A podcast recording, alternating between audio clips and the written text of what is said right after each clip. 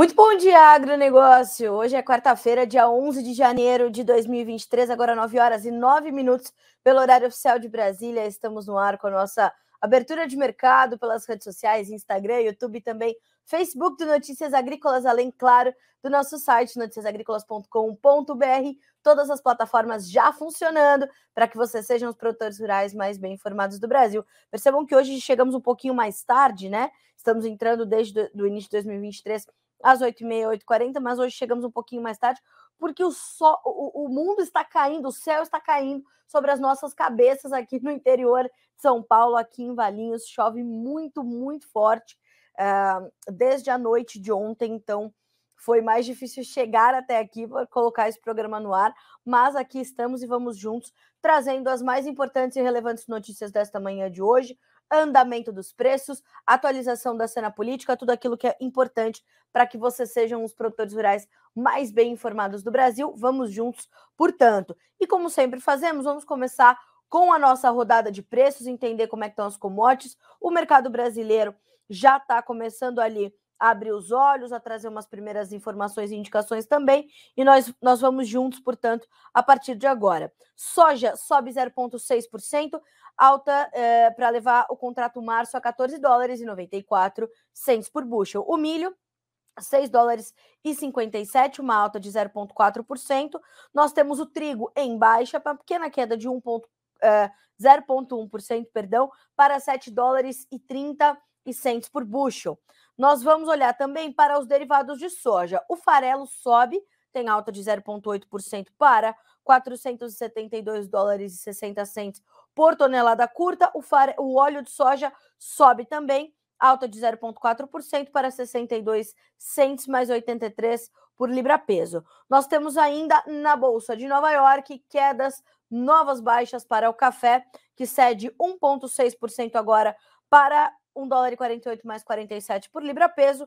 O açúcar sobe, vai ser um dos nossos destaques hoje. Já temos abertura de mercado por Jonathan Simeão, nosso especialista no setor sucro energético. O açúcar sobe agora na Bolsa de Nova York 1,3% para 19 centos mais 89 por libra peso. O algodão também tem alta de 1,06% para 85 dólares e 66 centos. Vamos dar uma olhadinha também para as demais commodities, para os demais grupos de commodities. O petróleo sobe, o WTI tem alta de 0,3% na manhã dessa quarta-feira para 75 dólares e 37 centos por barril. O Brent, 80 dólares e 53 centos, uma alta de 0,5% na manhã desta quarta-feira. O gás natural sobe novamente, tem alta de 2,5% hoje. O ouro tem alta de 0,4%, a prata de 1%. O cobre sobe 0,5% na manhã de hoje. Dólar index alta de 0,2% para 103.132 pontos. Vamos checar aquele nosso aquele nosso resumo da Agriinvest Commodities pelas palavras de Eduardo Vanin, analista da consultoria, pelas rápidas da manhã, o que espera Eduardo Vanin e o que ele já está observando naquela mistura que nós sempre monitoramos aqui entre fundamentos e financeiro. Bom, nós temos, abre aspas para Eduardo Vanin, bolsas, vamos lá. Bolsas em leve alta. Jerome Powell falou ontem, o chairman do Federal Reserve, né? O chefão do Banco Central norte-americana, norte-americano, sem surpresas, o que já foi bom. Todos de olho nos dados americanos de inflação que serão divulgados amanhã. Japão e Coreia do Sul estão exigindo testes do Covid para os chineses. Mais do que isso, a China retalhou e parou de emitir vistos para cidadãos do Japão e da Coreia do Sul. Uh, petróleo em leve alta, ouro buscando os 1.900 dólares a onça Troy, commodities subindo, moedas de exportadores de commodities foram as grandes vencedoras. Mapas ainda mostrando muito calor para a Argentina uh, para esta semana. Chuvas, nós temos duas chances de chuvas, uma no dia 13 e uma no dia 19. E o mapa mudou um pouquinho, era uma no dia 13 e uma entre os dias 20 e 21. Isso mudou novamente e para menos chuvas, o que é bastante preocupante. Os mapas de 15 dias, no entanto, melhoraram um pouquinho. Fundos estão com posição comprada recorde no farelo, são 142 mil contratos. A soja na CBOT não fica, ficará, perdão, muito sensível a qualquer melhora no clima da Argentina. antes da gente começar as nossas manchetes, e elas já vão começar com a Argentina, vamos falar só como é que ficaram os fechamentos na Bolsa de Dalian, mercado futuro chinês. O farelo fechou em alta, o óleo de soja em baixa, o milho também em baixa e o suíno vivo recuando também nesta quarta-feira, fechamento do mercado futuro chinês, Bolsa de Dalian. Bom, como eu falei, a gente vai começar aqui com as nossas manchetes e mais uma vez a gente vai falar sobre a Argentina. A Argentina tem sido é, o principal vetor aí do mercado de soja nas, nos últimos meses. Né? Nós percebemos que essas altas da soja e o que pôde trazer o mercado para casa dos 15 dólares por bushel foi efetivamente a condição da, do farelo de alta que subiu muito nos últimos meses de 2022. Veio construindo esse movimento de alta e assim o fez. E hoje o que nós podemos perceber é que a Argentina continua sendo esse vetor. E ontem nós terminamos o dia com a, com a, com a notícia de que a Argentina estaria comprando soja do Brasil. É isso mesmo. Foi manchete no blog da Greenvest, foi manchete aqui no Notícias Agrícolas e ontem o Vitor Martins, que é Risk Manager da Headpoint Global Markets, deu entrevista ao Alexander Horta trazendo essas condições, né? E essas essas informações ventilando no mercado de que a Argentina estaria comprando, portanto, soja do Brasil. E aí uh, foi né, tudo isso detalhado. Nós estamos, é, não temos grandes informações sobre isso, nós não conseguimos ampliar muito, mas o que a Agriinvest nos informa é o seguinte: uh, traders falam que a Argentina estaria comprando no Brasil. A puxada nos prêmios foi concentrada no embarque em março. No total, pelo menos 40 mil toneladas no paper. Possíveis explicações: a dificuldade de originação, os crushers estão pagando 50 centavos acima da paridade de exportação, ou seja, estão ali é, encontrando alternativas para garantir o seu esmagamento, né? As processadoras argentinas. A Argentina comprando, interroga Eduardo Vanin. Falam que a conta é viável, mas não há confirmações. E atraso de colheita. Com certeza esse é um ponto importante. Quem está vendido no março vai sofrer com atraso e aumento dos custos. Os vendidos no março podem estar antecipando esse cenário, rolando posição vendida para abril e maio. Então nós temos essa essa grande possibilidade da Argentina estar de fato comprando aqui no Brasil. Não podemos esquecer que setembro e dezembro foram meses de muitas vendas de soja na Argentina em função do estímulo dado pelo governo do soy dólar ou do dólar soja. Isso trouxe um, um estímulo principalmente para pro, os vendedores argentinos exportarem essa soja, e isso tudo traz essa, né, essa condição aí para o mercado de trazer essa, essa preocupação da Argentina e fazer a Argentina encontrar, portanto, alternativas como essa de comprar no Brasil. A informação mais importante para nós, na minha perspectiva, é justamente essa puxada nos prêmios, que foi um destaque também é, aqui de, de alguns analistas para nós. Então, essa puxada nos nossos prêmios, ela vem num momento importante, no momento onde nós estamos com uh, a, nossa, a nossa colheita para se intensificar. Nós estamos né, é, com, essa, com essa iminente chegada da nova oferta da soja brasileira, o que poderia trazer alguma pressão sobre as nossas cotações. Então, essa puxada nos prêmios ela vem em boa hora, vem ali numa, né, num momento importante para a formação dos preços. Então, a gente tem essa, essa, essas notícias importantes para continuar avaliando, ainda de acordo com as informações da Agriinvest Commodities. Olha só, Uh, fora a seca histórica, as indústrias estão sem soja. O Protor liquidou bem nas duas rodadas de soy dólar. Na primeira, 14 milhões de toneladas, na segunda, 6 milhões. O ponto é que parte da primeira foi para exportação, como acabei de dizer. Agora o produtor tem pouca soja, no máximo algo entre 13 e 4 milhões de toneladas para virar a temporada, sem nenhum incentivo para vender a soja sem este câmbio diferenciado. As indústrias estão correndo atrás da soja do Paraguai, como de costume, puxando os bases por lá, o que reduz o custo, e agora também no Brasil. Normalmente a Argentina compra soja do Mato Grosso do Sul via Porto Mortinho, tá? Então a gente tem que ter atenção a, de onde ela vai puxar essa soja também.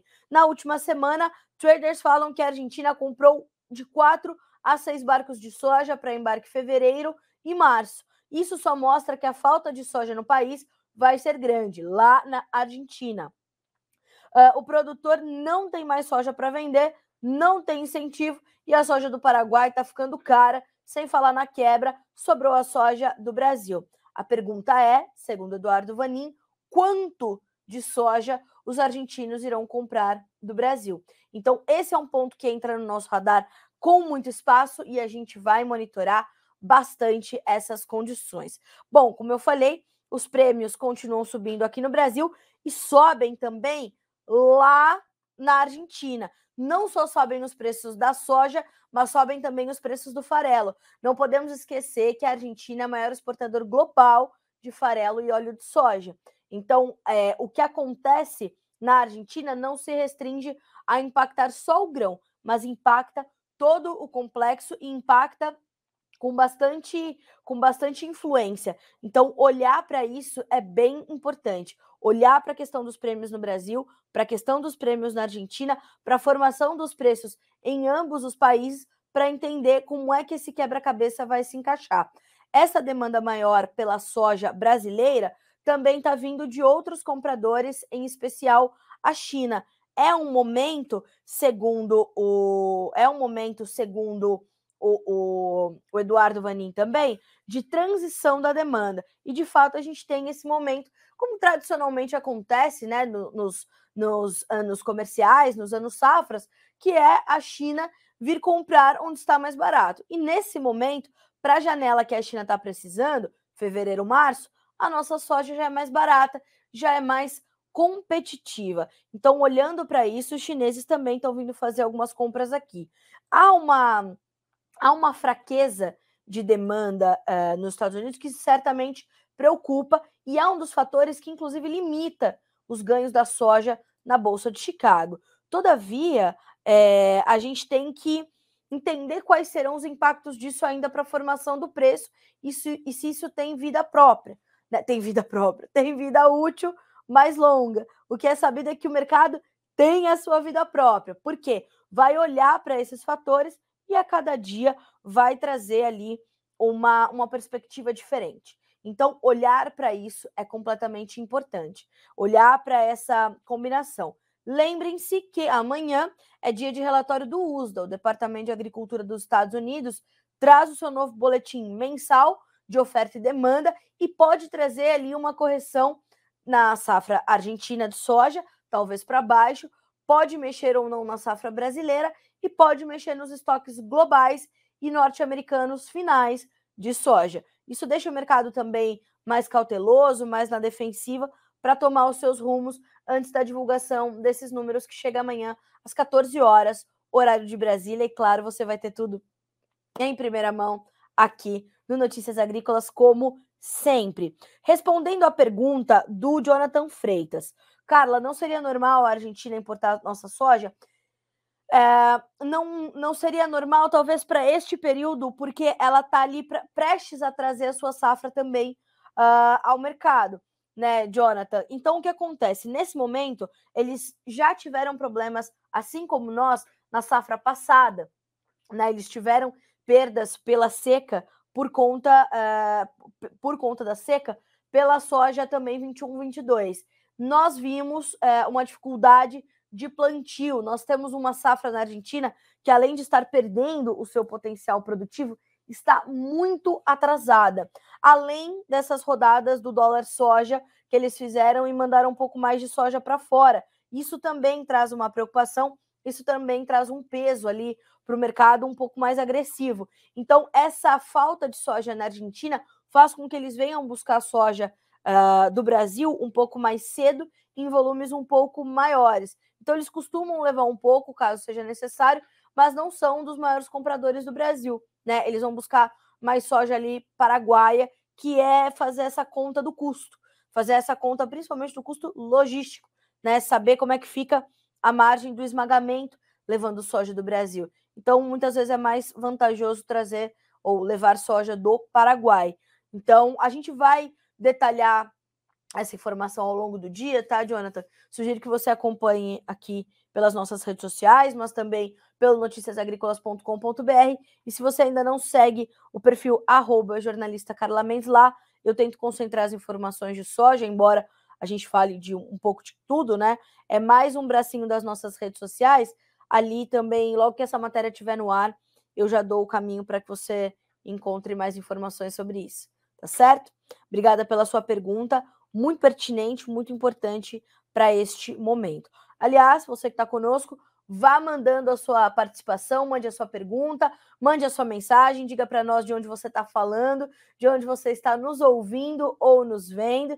Então, estamos juntos aqui nesta primeira parte do dia para te trazer as principais notícias. Esta é a nossa abertura de mercado, com o apoio da Cochupé, a maior cooperativa de cafeicultores do mundo. E vamos juntos, portanto, seguir aqui com as nossas manchetes desta quarta-feira. Agora são 9 horas e 25 minutos pelo horário oficial de Brasília. Nós falamos um pouquinho da soja, vamos falar um pouquinho também sobre o milho e sobre o trigo, já que ambos também operam em campo positivo e com certa estabilidade, eu diria. O, trigo acabou de virar, trazendo ali a sua espera, né? Trazendo a sua, os seus ajustes antes da chegada do novo relatório mensal de oferta e demanda. Bom, uh, o que nós temos, né, para milho e para trigo? Os focos principais estão, principalmente para o trigo, sobre as condições ali do leste europeu a União Europeia e tudo mais. Então, é olhar para esses números, entender como os mercados vão reagir a essas chegadas, né? A, a, chegada desse, desse novo boletim é um boletim importante. Vocês sempre me perguntam, né? Carla, esse boletim é importante? Esse boletim não é? Como é que é o boletim de janeiro? É importante, é o primeiro boletim do ano. Então, a gente sabe que nós temos ali números importantes a serem monitorados. A safra de grãos da Ucrânia e as suas exportações como isso vai bater no mercado? O acordo para escoamento das, da, da produção local, né, para garantir aquele corredor humanitário de exportação de grãos, de produtos agrícolas nos portos ucranianos, ele continua, foi renovado, então continua saindo, mesmo que de forma mais lenta e com volumes mais contidos, os embarques continuam acontecendo. Isso é um fato, a gente vai ter que saber como é que o USDA está contabilizando esses movimentos para milho e para trigo, né? Principalmente que é o nosso foco aqui. Na questão do trigo, olhar também as outras origens, como Canadá, Austrália, a própria Argentina, que perdeu muito na finalização da sua última safra. Então, olhar para essa, essas outras origens será importante, será determinante para entendermos como é que vai se desenhando esse novo momento da oferta global de trigo, olhar para os estoques finais e olhar para os estoques finais globais, não só dessas origens, mas olhar e entender os estoques globais. Por quê? Porque a todo momento, durante todo o ano, tem algum país colhendo trigo, trazendo trigo ao mercado. No entanto, nas últimas safras, com as adversidades climáticas, nós tivemos perdas expressivas nas principais origens, enquanto os demandadores vieram ao mercado tentar garantir o seu abastecimento. E por que isso acontece? Porque nós tivemos já problemas logísticos começando na pandemia, depois todos os problemas da guerra. Nós temos os dois países que estão em guerra, estão ali no coração da produção de trigo, são responsáveis por um percentual enorme. Então, os demandadores, os importadores que têm no trigo a base da alimentação das suas populações, principalmente, vão buscar esse trigo, vão buscar garantir essa base, esse alimento uh, que é, um, é considerado um alimento básico, né? O trigo é um, um, um, talvez um dos alimentos mais comercializados no mundo todo, se não for mais. Então, a gente está falando de números importantes que também chegam amanhã para o trigo.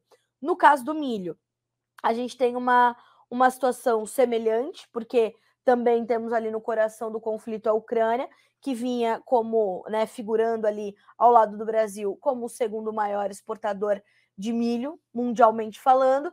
Nós temos o Brasil, óbvio, é, é, surgindo e se fortalecendo, né? Fechando 2022 com exportações recordes e se fortalecendo para 2023 como um dos principais players deste mercado. Saímos muito na frente e aproveitamos, né, claro, esse gap, essa janela deixada pelos ucranianos por conta dessa, desse triste conflito está prestes a completar um ano, no dia 24 de fevereiro, a gente completa um ano de guerra e sem sinalização de, de, de, de resolução.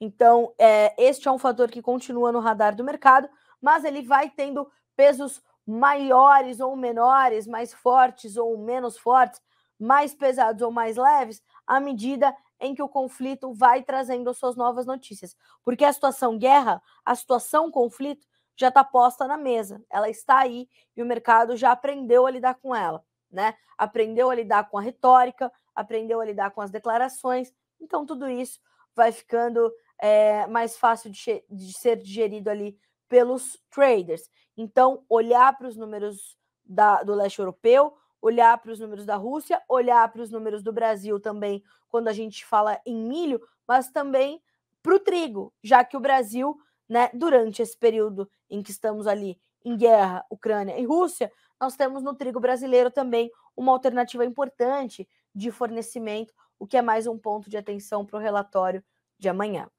Ainda falando em milho, agora eu quero trazer mais uma manchete da Agriinvest Commodities, porque, segundo a consultoria, que é uma das mais respeitadas deste país, o Brasil está sem oferta de milho FOB. Pois é, acreditem. Se quiser, mas é verdade. Corretores falam que há um navio ofertado em, em, em Ilhéus para embarque março. Tradings falam que há milho, mas não há logística de escoamento. Onde é possível manter o programa seria o Rio Grande do Sul. Tem milho e tem logística, mas o produtor não quer conversa. Os consumidores do sul do Brasil estão de olho no milho do Mato Grosso do Sul. Há cerca de 2 milhões de toneladas da safrinha lá para serem comercializadas ainda. No final das contas, o Brasil já não é mais uma opção para a janela de fevereiro ao final de junho. Tamanha a nossa força nos últimos meses de 2022. Olha aí. A Argentina está muito cara, restando apenas os Estados Unidos. Me parece uma questão de tempo para ver novamente o milho julho a 7 dólares por bushel, acredita Eduardo Vanin, que já fez esse alerta ontem. Uh, e aí, o que nós podemos ver nessa quarta-feira? A empresa coreana uh, Mfig comprou milho americano via tender, que é uma espécie de leilão, para embarque 20 de março. Então, começou justamente essa demanda maior pelo milho americano, que passa a ser uma alternativa interessante agora para os compradores, já que o Brasil está caro, a Argentina está caro, o Brasil está sem oferta FOB, porque exportamos volumes recordes em 2022, então olhar para tudo isso. O preço foi a 342 dólares e 50 centos por tonelada custo e frete China. A Argentina ofertou a 345 dólares, ou seja, 2 dólares e meio a mais do que os americanos, e os americanos, portanto, levaram a melhor. E, o, e do Brasil, nem oferta veio. Você pode se perguntar, e a Ucrânia, o tender, excluiu a Ucrânia. Não querem esse risco de execução. Muitos não querem esse risco. Lembrando que as empresas de resseguro não farão esse serviço para o Mar Negro este ano, como foi uma das últimas manchetes de 2022, já valendo para 1 de janeiro de 2023. Então, o custo de trazer milho desses locais elevadíssimo. E fora o risco de não sair, de chegar menos, de demorar. Então, há esse problema. Eu acabei de detalhar para vocês nessas questões todas: milho, trigo, Ucrânia, Rússia, demais origens. Vamos olhar para o relatório amanhã uh, do uso a partir das 14 horas, horário de Brasília. 9 horas e 33 minutos pelo horário oficial. Nós temos é, uma passadinha ali, tempo para uma passadinha nas cotações, tanto do milho quanto do trigo. Nós temos para o milho, Bolsa de Chicago primeiro, antes da B3. Março, 6,57, maio, 6,56, julho, 6 dólares e 50, setembro, 6 dólares e 600 por bushel. As altas variam de 1,5 a 2,5 pontos e meio. No trigo, nós temos também na Bolsa de Chicago os primeiros contratos em campo negativo. O março, 7 dólares e 29, o maio, 7,37, o julho, 7,42, o setembro, 7 dólares e 54, baixas que variam de 1,75 a 2,25 nos contratos mais negociados. Para finalizar esse bloco, milho na B3, nós temos o janeiro caindo um pouquinho, 0,2%, já já sai da tela esse contrato uh, R$ 87,80. Março, R$ 92,75, alta de 0,03%. Maio, 0,02% de ganho para uh, R$ 92,02. Julho, R$ 89,69 por saca, uma alta de 0,2%. Então, temos aí o mercado trabalhando em campo positivo para o milho na B3 nesta quarta-feira, dia, no, dia 11 de janeiro. Passando pela B3, só para atualizá-los, atualizá-los, janeiro, 282 dólares por arroba no mercado do boi gordo, alta de 0,2%. Fevereiro, R$ 283,40, uma alta de 0,3% na manhã desta quarta-feira, ok? Essas são as informações preliminares, as primeiras informações que temos, então, sobre o mercado de grãos. Atenção, olho vivo no relatório de amanhã, fechado? Bom, temos também informações sobre o mercado de açúcar, que é um outro mercado importante, vem registrando bons ganhos nesta manhã, nesta semana e nesta manhã de quarta-feira não é diferente. Vamos, primeira coisa, passar pelas cotações lá na Bolsa de Nova York. A você que está nos acompanhando, ficou alguma dúvida, ficou alguma, né, quer, quer saber sobre mais algum mercado, quer saber mais sobre alguma informação que eu trouxe, por favor, tragam as suas perguntas, façam suas perguntas. Estamos ali com todos os nossos canais de comunicação abertos e eu vou respondendo tudo na medida em que formos conversando por aqui, tá? Você pode falar com a gente pelo YouTube, você pode falar com a gente pelo Instagram ou até mesmo pelo nosso pelo nosso canal aqui no próprio Notícias Agrícolas, ali tem um botão faça sua pergunta. Ali é mais um canal de interatividade. E eu quero saudar aqui o meu amigo Antônio Anjos Carvalho, ele acompanha o Bom Dia Agronegócio desde o começo, né? E ele diz assim, ó, bom dia, quanto tempo, minha amiga? Agricultura familiar é bom demais, é bom demais mesmo, Antônio. E eu espero que a gente não continue alimentando aquele, né, aquele discurso e a gente vai falar sobre isso já já na fala ali do presidente, o próximo presidente da Frente Parlamentar da Agropecuária, Antônio, Antônio Lupion, que, Lupion, que a gente não continue alimentando esse discurso, né? De separar o agronegócio da agricultura familiar. Então, eu estou contigo. A agricultura familiar é bom demais. Uh, eu falava sobre o mercado do açúcar. Vamos começar a destacar?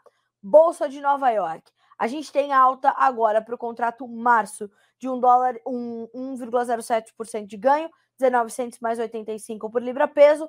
Maio, 1800 mais 45, alta de 0,7%. O julho, 1700 mais 69 e alta de 0,5%. O outubro, 1700 mais 51, a alta agora é de 0,2%.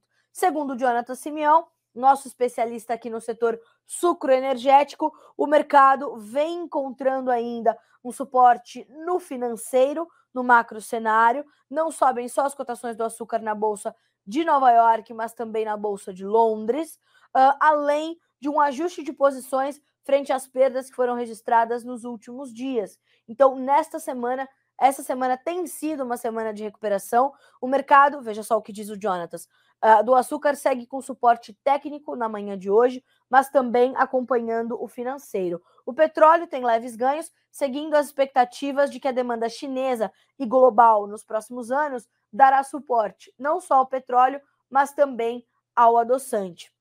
Por outro lado, as expectativas positivas com as safras do Brasil e asiáticas seguem acompanhando, seguem sendo monitoradas. Então, nós temos, como tem sido é, uma máxima entre as commodities, uh, nós temos visto essa, essa dicotomia muito forte, fundamentos e financeiro. E essa mistura tem deixado os mercados voláteis, mas apesar do sobe e desce, com oscilações tímidas, quase todas as commodities agrícolas, principalmente, porque tem ali uma força é, é, importante dos fundamentos e também é, que muda muito forte, uma vez que tem condição climática, tem condição de compra e venda, tem produtos que têm demandas mais elásticas, outros mais inelásticas. Então, essa característica ela tem sido bastante comum entre os, as commodities agrícolas. Volatilidade intensa, né? Forte sobe e desce ao longo do dia, mas as variações contidas, né? Essas oscilações um pouco mais tímidas, e esse é um ponto importante para a gente acompanhar também durante todo o ano, durante essa construção de um novo ano safra, de um novo cenário de oferta e demanda. Então, o mercado do açúcar é um dos nossos destaques nesta quarta-feira. O, o café né? Não podemos passar sem ele. Uh, tem mais uma, um dia de baixas, não só na bolsa de Nova York, mas também na bolsa de Londres. E passando pelo Arábica negociado em Nova York, nós temos perdas aí que passam de 1,5% na manhã de hoje. Março, 1 dólar e 48 mais 45 por libra. Maio, 1 dólar e 49 mais 20. O julho, 1 dólar e 49 mais 80. E o setembro, 1 dólar e 50 por libra peso, redondinho, baixas que variam de. Uh, são de 1,6% nos principais contratos negociados na Bolsa de Nova York. A gente vai acompanhando e ao longo do dia te trazemos mais informações. Nosso próximo destaque é uma entrevista feita ontem pelo Alexander Horta, nosso chefe de redação aqui do Notícias Agrícolas, jornalista com larga é, experiência no agronegócio. E claro que foi uma conversa importantíssima para você entender quais serão os rumos que o agronegócio brasileiro toma a partir desse momento, a partir do momento em que uh, assume um novo governo, né? Luiz Inácio Lula da Silva é presidente do Brasil pela terceira vez, tomou posse no, no último dia 1 de janeiro, já enfrentando uma dura oposição, já enfrentando problemas graves, problemas sérios, e mas de outro lado, também vindo com um saldo positivo de alguns setores que nós temos alguns líderes que insistem em dizer que é um saldo negativo. E nós percebemos que não, né? Ao trazermos essa entrevista com o presidente eleito da Frente Parlamentar da Agropecuária, o deputado federal Pedro Lupion, do Progressistas do Paraná, nós pudemos perceber que sim, será um, um mandato desafiador, será é, difícil entender né, como, como a gente vai conseguir lidar, né, como os parlamentares da bancada do agronegócio irão lidar com o governo federal, com o poder executivo, uma vez que, palavras do próprio Pedro Lupion, é um governo que trata o agronegócio como inimigo, como ameaça, e isso vai é, exigir uma construção de pontes, vai exigir um diálogo, vai exigir interlocução, vai exigir a, a, o jogo de cintura político que Pedro Lupion deixou muito claro que possui na sua entrevista dada ao Notícias Agrícolas no final do dia de ontem, né? Ali no finalzinho da tarde, então, o Alexander Horta entrevistou o Lupion e pontuou ali, os dois pontuaram, né? É, o Alexander Horta, claro, questionando e Lupion respondendo sem pestanejar sobre todas as demandas e desafios que o setor vai enfrentar é, em Brasília, né? Os, os próximos parlamentares tomam posse no início de fevereiro. Então, é quando começa o ano do legislativo, de fato. Então, nós temos visto ali um intenso trabalho, inclusive, em Brasília, de reconstrução, né? Do Palácio do, do, do Planalto, do Congresso Nacional, do Supremo Tribunal Federal, atos que realmente marcaram de forma triste a, a, a história do Brasil, né? E a perda histórica que tivemos por esses atos também é, repudiada pelo deputado Pedro Lupion. Então, eu sugiro que eu vou destacar aqui, claro, algumas, algumas, né, é, alguns, algumas de suas falas e de suas demandas, mas é, é conteúdo obrigatório para nós essa entrevista, uma vez que a Frente Parlamentar da Agropecuária é a voz do setor, é a interlocução com o Congresso Nacional, com o Poder Executivo e, por que não dizer, com o Poder uh, judiciário também. Então, aqui para que eu vou pedir para o pessoal colocar o link para vocês no YouTube, nossa equipe colocar o link na entrevista com Pedro Lupion no YouTube e aqui no Instagram para vocês, eu vou deixar o caminho, ó, menu vídeos agronegócio, tá? Aí vão buscar pelo nome de Pedro Lupion. Não à toa foi eleito uh, Pedro Lupion como presidente da Frente Parlamentar da Agropecuária. É, Pedro Lupion apontou de forma objetiva algumas demandas importantes e diz ele começou com e começou e terminou com a mensagem é, sobre a resiliência do produtor rural, a resistência e a insistência que tem o agricultor neste país. Né? Ele fala: vamos continuar juntos, temos que ser estar cada vez mais unidos para justamente ter um discurso alinhado, uníssono ao tratarmos com os três poderes lá em Brasília, porque há muita coisa para ser feita em relação ao agronegócio brasileiro e a sua complexa ou, a, ou com a complexidade de sua cadeia produtiva, que se estende da produção para a distribuição e abastecimento. Bom, primeira preocupação de Pedro Lupion é esse desmonte do Ministério da Agricultura e essa criação, né, recriação de dois outros novos ministérios. Ministério do Desenvolvimento Agrário e Ministério da Pesca.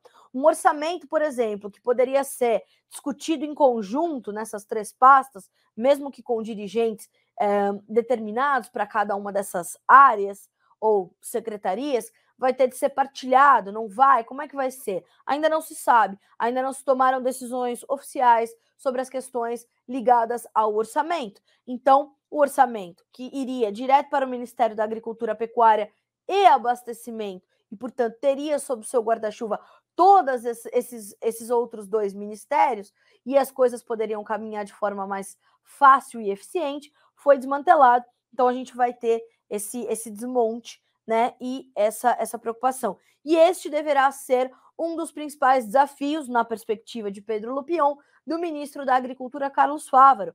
Né? Uh, segundo Pedro Lupion, presidente eleito da Frente Parlamentar da Agropecuária. Carlos Fávaro é um bom parlamentar, está bem intencionado, porém de mãos atadas, né? Ele ainda cita essa questão da saída da Conab, por exemplo, da alçada do Ministério da Agricultura para o Ministério para ser da alçada agora do Ministério do Desenvolvimento Agrário, com a possibilidade da, da, da batuta da Conab ser passada a Edgar Preto, que foi deputado federal pelo, pra, pelo Partido dos Trabalhadores. Seu pai é um dos fundadores do MST, o Movimento dos Trabalhadores Sem Terra. Então, quando você, né, também na explicação de Pedro Lupion, é, dá protagonismo a movimentos sociais como estes, num, uh, numa Conab, por exemplo, você cria, né, você não, você desfaz as pontes, né, você cria mais muros do que pontes. Então, é, como trazer essa condição, né? Como trazer essa, essa interlocução e uma palavra que tem sido muito comum nos discursos, né, de posse dos ministros de Lula, que é a transversalidade. Como fazer a transversalidade uh, entre estes setores todos? Então, na perspectiva de Lupion, este será um dos principais desafios de Fávaro, fazer essa interlocução com os outros ministérios e atender as demandas do setor. Uma crítica, a retirada né, essa, essa segregação da agricultura familiar e passá-la ao desenvolvimento agrário. Como você consegue trazer as políticas públicas que estão ali no, no âmbito do Ministério da Agricultura, Pecuária e Abastecimento sem ter a agricultura familiar? Como elas vão participar dessas políticas, né? Então, é, ele traz uma, uma, uma, uma fala que eu acho que é bem importante para é, é, quase que resumir as preocupações todas de Pedro Lupion. É impossível, abre aspas, é impossível planejar a agricultura familiar e fazer com que os produtores pequenos ou médios da agricultura familiar façam parte das políticas do agro se eles não fazem mais parte do Ministério da Agricultura. Isso é, sem dúvida nenhuma, uma preocupação gigantesca que precisamos resolver o mais rápido possível. Ele quer agregar a agricultura familiar o governo federal segregou, levou a agricultura familiar a um outro, a uma outra casa, né? E ele diz também uh, essa, essa, essa, essa, essa definição, acho que é bem importante a gente destacar também. A esquerda gosta muito do discurso de que não podemos tratar os desiguais como iguais. E é justamente isso que eles estão fazendo, né? Então, é, quando você segrega, né, com essa com essa bandeira da agregação que não funciona, que não é eficiente, você tem esse problema e essa dificuldade, portanto, da esquerda. Sobre o tratamento, ainda falando de ministros, né? Falamos de Carlos Fávaro, Paulo Teixeira no, no, no, no Ministério do Desenvolvimento Agrário, e nós temos também a preocupação com Marina Silva, que não é a melhor amiga do agronegócio brasileira, brasileiro uh, e já trouxe algumas cinco primeiras medidas ali sem pautar o Código Florestal brasileiro uh, e, né, e, e, e Lupion é muito direto, falou, sempre foi difícil a tratativa com o Ministério do Meio Ambiente, nada muda agora, só se intensifica, a preocupação continua e a gente sabe que algumas coisas a gente vai ter dificuldade de avançar porque as ideologias deverão superar o debate técnico e lógico mais uma vez.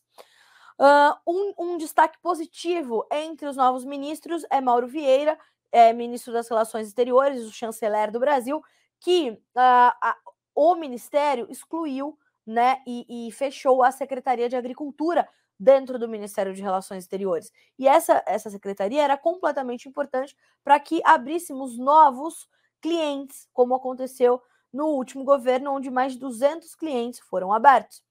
Uh, e ele diz que Mauro Vieira então ligou para ele, explicou a situação, foi aberto ao diálogo e se mostrou, é, claro, muito solícito para continuar o debate e entender como serão uh, as contínuas medidas em relação a isso. Os adidos continuarão é, funcionando normalmente, então é, é um ponto ali interessante para a gente também monitorar as relações exteriores e o agronegócio brasileiro.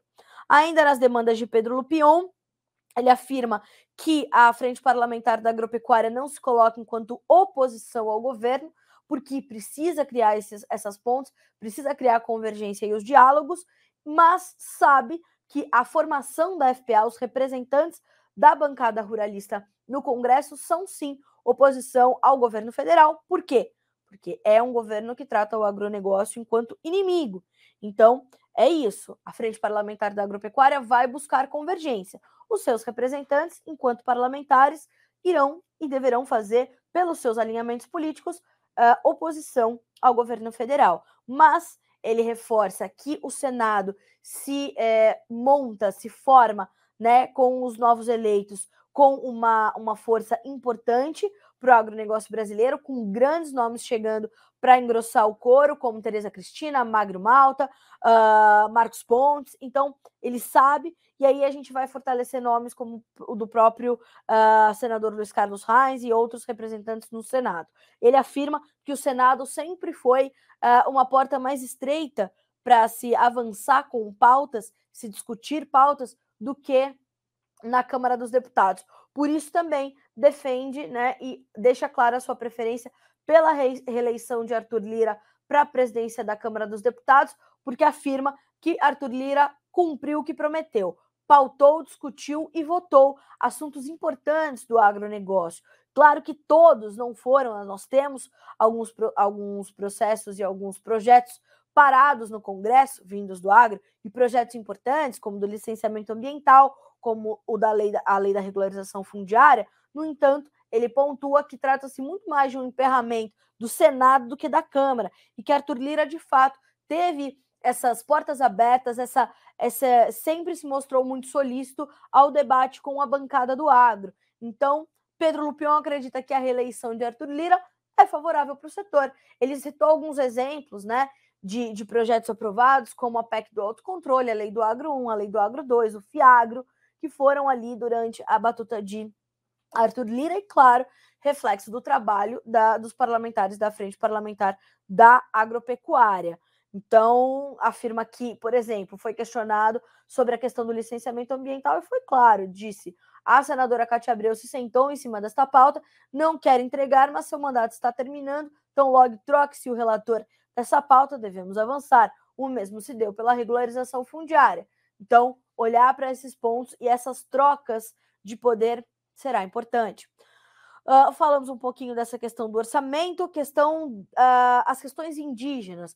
Ontem também nós tivemos uma entrevista importante sobre as questões indígenas e como elas deverão avançar no atual governo, né, no governo Lula. Bom, a principal, uh, a principal preocupação, na minha perspectiva, é o STF ainda não ter definido o conceito de demarcação, né? E a partir desse momento a gente tem problemas. E a gente tem as informações, já dei essa manchete aqui no primeiro Bom Dia Agro desta, de, deste ano, que é o seguinte, né? É essa preocupação que nós temos com 13 novas terras que podem ser demarcadas ou 13 novos processos de demarcação que podem avançar já em janeiro. 13 já em janeiro, né? E o que se discute e o que deverá ser um dos focos do Supremo Tribunal Federal em torno das questões indígenas. Esse embate, se aprovamos a lei do indigenato, se aprovamos o marco temporal. O marco temporal é muito mais eficiente e muito mais democrático, isso é um fato, do que a lei do indigenato. e eu sugiro que vocês acompanhem de fato a entrevista da doutora Luana Ruiz, que é especialista em direito constitucional, teve a sua família já sofrendo com essas questões indígenas, então é importante, e esta é também uma preocupação de Pedro Lupion, uh, e sabe, né? Ele sabe que esse tema é antigo, é polêmico e que a gente pode inviabilizar áreas imensas caso a gente não avance em regulamentar a questão das demarcações de terras indígenas. Para concluir, dois outros pontos. O direito à propriedade privada e a intensificação das invasões do Ministério do, do, do MST, né? Do, do movimento do Sem Terra e de outras outros movimentos sociais. Lupion afirma: a gente não está se preocupando, nós já estamos preocupados porque as invasões já recomeçaram. Nós fizemos aqui uma matéria trazendo essa denúncia das últimas ações ali é, que vinham sendo reportadas, bandeiras do MST sendo colocadas em propriedades privadas, as, as propriedades amanheciam com aqueles com aquelas bandeiras, né? E o direito à propriedade privada é constitucional. Então, esse vai ser um movimento, um, um, uma pauta muito discutida por lá, é uma preocupação da FPA. Lupion cita algumas quatro ou cinco invasões que já estão acontecendo na divisa do, do Espírito Santo com a Bahia. Então, uh, já sabe que isso é uma preocupação. Abre aspas para o presidente eleito da FPA. O que mais me preocupa agora são as sinalizações do executivo. A partir do momento em que vemos um grupo político assumindo o poder e os representantes dos, invador, dos invasores participando ativamente desse governo, ficamos muito preocupados no sentido de poder haver uma guerra de novo no campo brasileiro, como a gente já viu acontecer.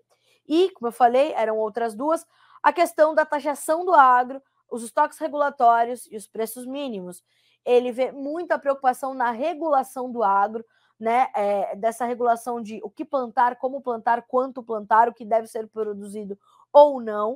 Uh, e a questão da lei Candir podendo ser voltada a ser discutida, podendo voltar a ser questionada e será ameaçada, mas essa essa essa vantagem, fecha aspas, tributária que o agro tem, ela tem porque a gente não taxa a produção a gente taxa o consumo ou haverá uma bitributação e o consumidor final vai pagar mais caro do que já paga.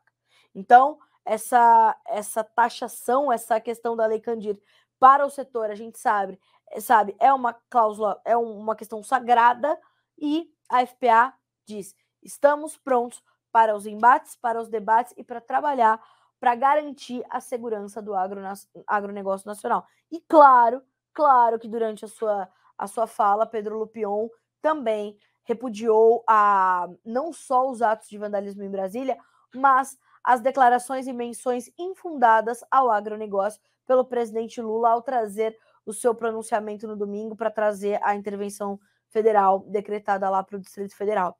Então, é, tratou como irresponsável, injusto, né, essa, essa, esse fato, esse, essa, essa forma de atrelar o, a barbárie com a produção é, agropecuária desse país, completamente descontextualizada essa questão. Então, Pedro Lupion também faz esses apontamentos. Como eu falei, excelente entrevista, vale a pena você deixar, vai ouvindo, vai anotando e lembre-se de cobrar os seus parlamentares, né?